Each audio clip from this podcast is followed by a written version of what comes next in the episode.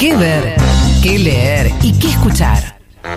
Un viaje por todos tus sentidos con Ali Lingenti. Él recibe la inspiración del pueblo, él la ejecuta. Lingenti.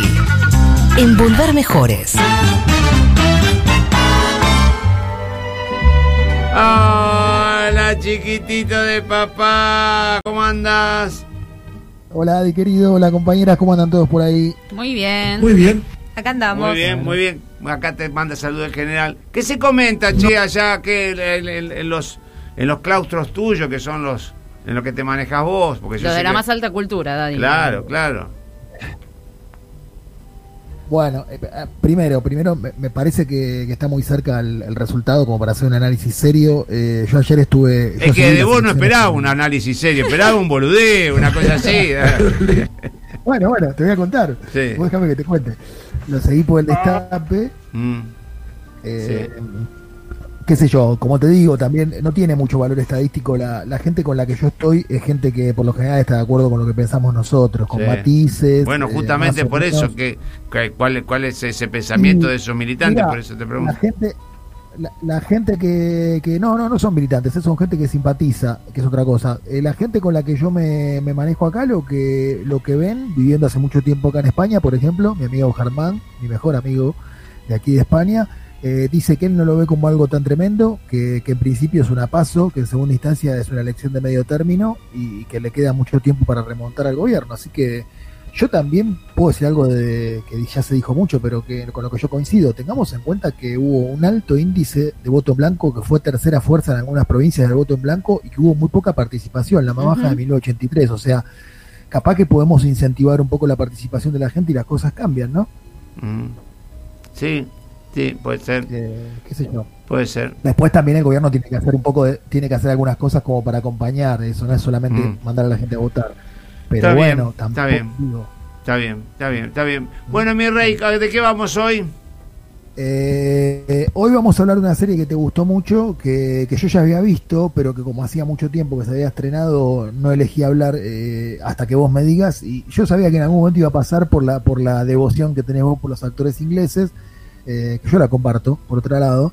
Eh, y voy a hablar de una serie que está en Amazon y que también tiene una película derivada de la serie que está en HBO Go, o sea que se pueden ver las dos cosas en la Argentina, que es Downtown Abbey, eh, que es una serie que, que sé que te gustó mucho, una serie de seis temporadas, eh, que fue un éxito en todo el mundo y particularmente en Estados Unidos, que es un mercado clave para la ficción inglesa, porque tienen el mismo idioma, y vos viste que los músicos, ya cuando, cuando ocurrió lo de la British Invasion de los Beatles y de los Rolling Stones a los Estados Unidos, para los Beatles, McCartney en un documental que, que acaba de estrenar Disney lo dice, la gran ambición como, como proyecto comercial de los Beatles, porque eran un proyecto artístico, pero también un proyecto comercial, era llegar a los Estados Unidos. Bueno, esta serie lo logró, eh, tuvo la virtud para mí de desempolvar un mundo olvidado, que es el de la aristocracia inglesa de principio del siglo pasado, y, y lo condimentó con, con algunas historias de amor y con escándalos, con un casting muy particular porque reúne unos 20 artistas, la mayoría veteranos y desconocidos, pero todos muy buenos actores y actrices, en un entorno excepcional. Es una serie democrática en la que los lacayos tienen la misma importancia que los señores, eso también creo que es un punto importante, Sí. que para mí tiene referencias muy claras en otras series que son exitosas como The Good Wife y Mad Men.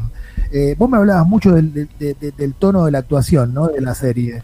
Hay, hay, hay, bueno, son seis temporadas, eh, eh, son todos actores ingleses, eh, a- a- a- habla del, del, del- de la oligarquía, no es la oligarquía, es...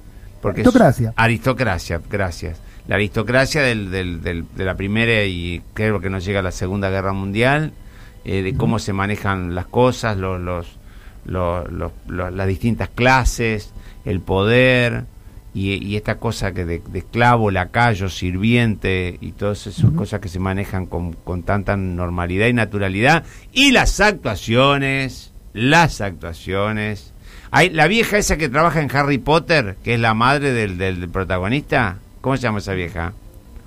Ay, el nombre, con los nombres yo soy muy, malo, ahora nos fijamos. Ah, la vieja. sí, la, de de vieja que hace. una- La, la- la- Harry Potter. No, no, no. Maggie Smith. Maggie Smith. Ahí está, no, es es una actriz muy famosa. Eh, muy bueno, muy bueno. Bueno, seguimos nomás con el.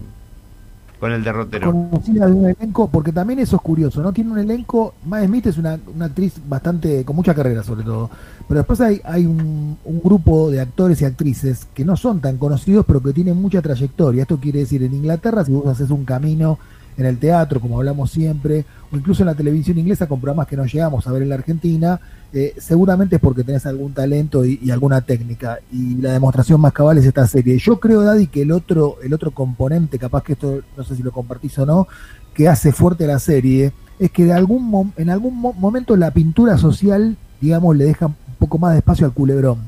Y el culebrón, el melodrama, cuando está bien desarrollado, es un género muy adictivo. O sea, todos nos enganchamos con telenovelas, con, con culebrones, con, con melodramas. Y me parece que hay algo en esta serie que funciona con la lógica del culebrón. Eh, Es yo muy buena, yo no la, no la, la- me la- me la devoré, te diría, en, en una semana, los seis, cap- los seis, las Bueno. seis temporadas.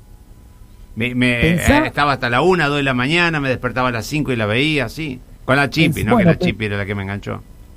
Pensar el componente adictivo, esto es un- algo muy muy conocido lo que voy a decir, pero pensá que en Brasil había veces que había que suspender un par, o sea, pasar el Ah. horario de un partido de fútbol. ¿Sabe qué? Rodas de fuego. Rodas de fuego. Hay algo Sí, te escucho. Claro. Claro. Bueno, por eso digo que acá me parece que hay algo del orden de, de- de los mecanismos adictivos del melodrama que funciona muy bien. Y después hay otra cosa que lo- de la que el otro día hablamos, eh, que, me, que me gustaría remarcar, que igual que en Catla, la serie islandesa de la que hablé la semana pasada, Sí, acá el sí. paisaje otra vez juega un rol importante, ¿no? Porque para airear un poco la historia es clave, es un paisaje muy bonito. La serie se rodó en los Montes Cotswold, que es Mm. al oeste de Inglaterra. Hubo que hacer un gran trabajo de producción para que todo luciera como lucía 100 años, hace 100 años, y esto en un lugar de Europa donde las políticas de conservación edilicia son más rigurosas que en la Argentina, y sin embargo se hizo un gran trabajo, hubo que trabajar mucho y, y el esfuerzo se nota en la serie. Eh, yo insisto que en las series actuales el entorno para, para dar en este, en este campo. Hacen falta políticas activas para atraer la producción al país. Este es un tema importante porque hace al mundo del trabajo y a la conformación de una identidad. Porque una vez que se filma en un lugar, conviene trabajar con gente del propio lugar Claro. que tiene su impronta y porque en la Argentina sobran en este gremio los artistas y profesionales formados y talentosos. Entonces, digo, pensemos un poco en esto. Una política activa que podría proponer Alberto sería eh, reactivar el mercado audiovisual. Parece una pavada, pero no lo es. No, no, no, no, no, no, sin duda que no lo es y da gran fuente de trabajo para nosotros y para todos los técnicos y para gente de afuera y todo eso, así que eso sería muy bueno. Bueno, Bueno. Downtown Navy, entonces en Amazon y en HBO Go, y Sí. hoy se cumple 18 años de la muerte de Johnny Cash, así que vamos a escucharlo un Ah, poquito. Johnny Cash. ¿Cómo era que se llama, que, le- que lo hizo? Finney, Finney, el actor que hizo Johnny Cash. Joaquín Phoenix, Joaquin Phoenix, que hizo este, El Guasón. El Guasón. en la cuerda floja. Sí, En la cuerda floja, en la Sí. película hermosa. Sí, sí, sí, sí. Bueno, Bueno, vamos con Johnny Cash haciendo una canción de Depeche Mode. Un abrazo, Daddy querido. chao Abrazo amigazo, cuídese. You're on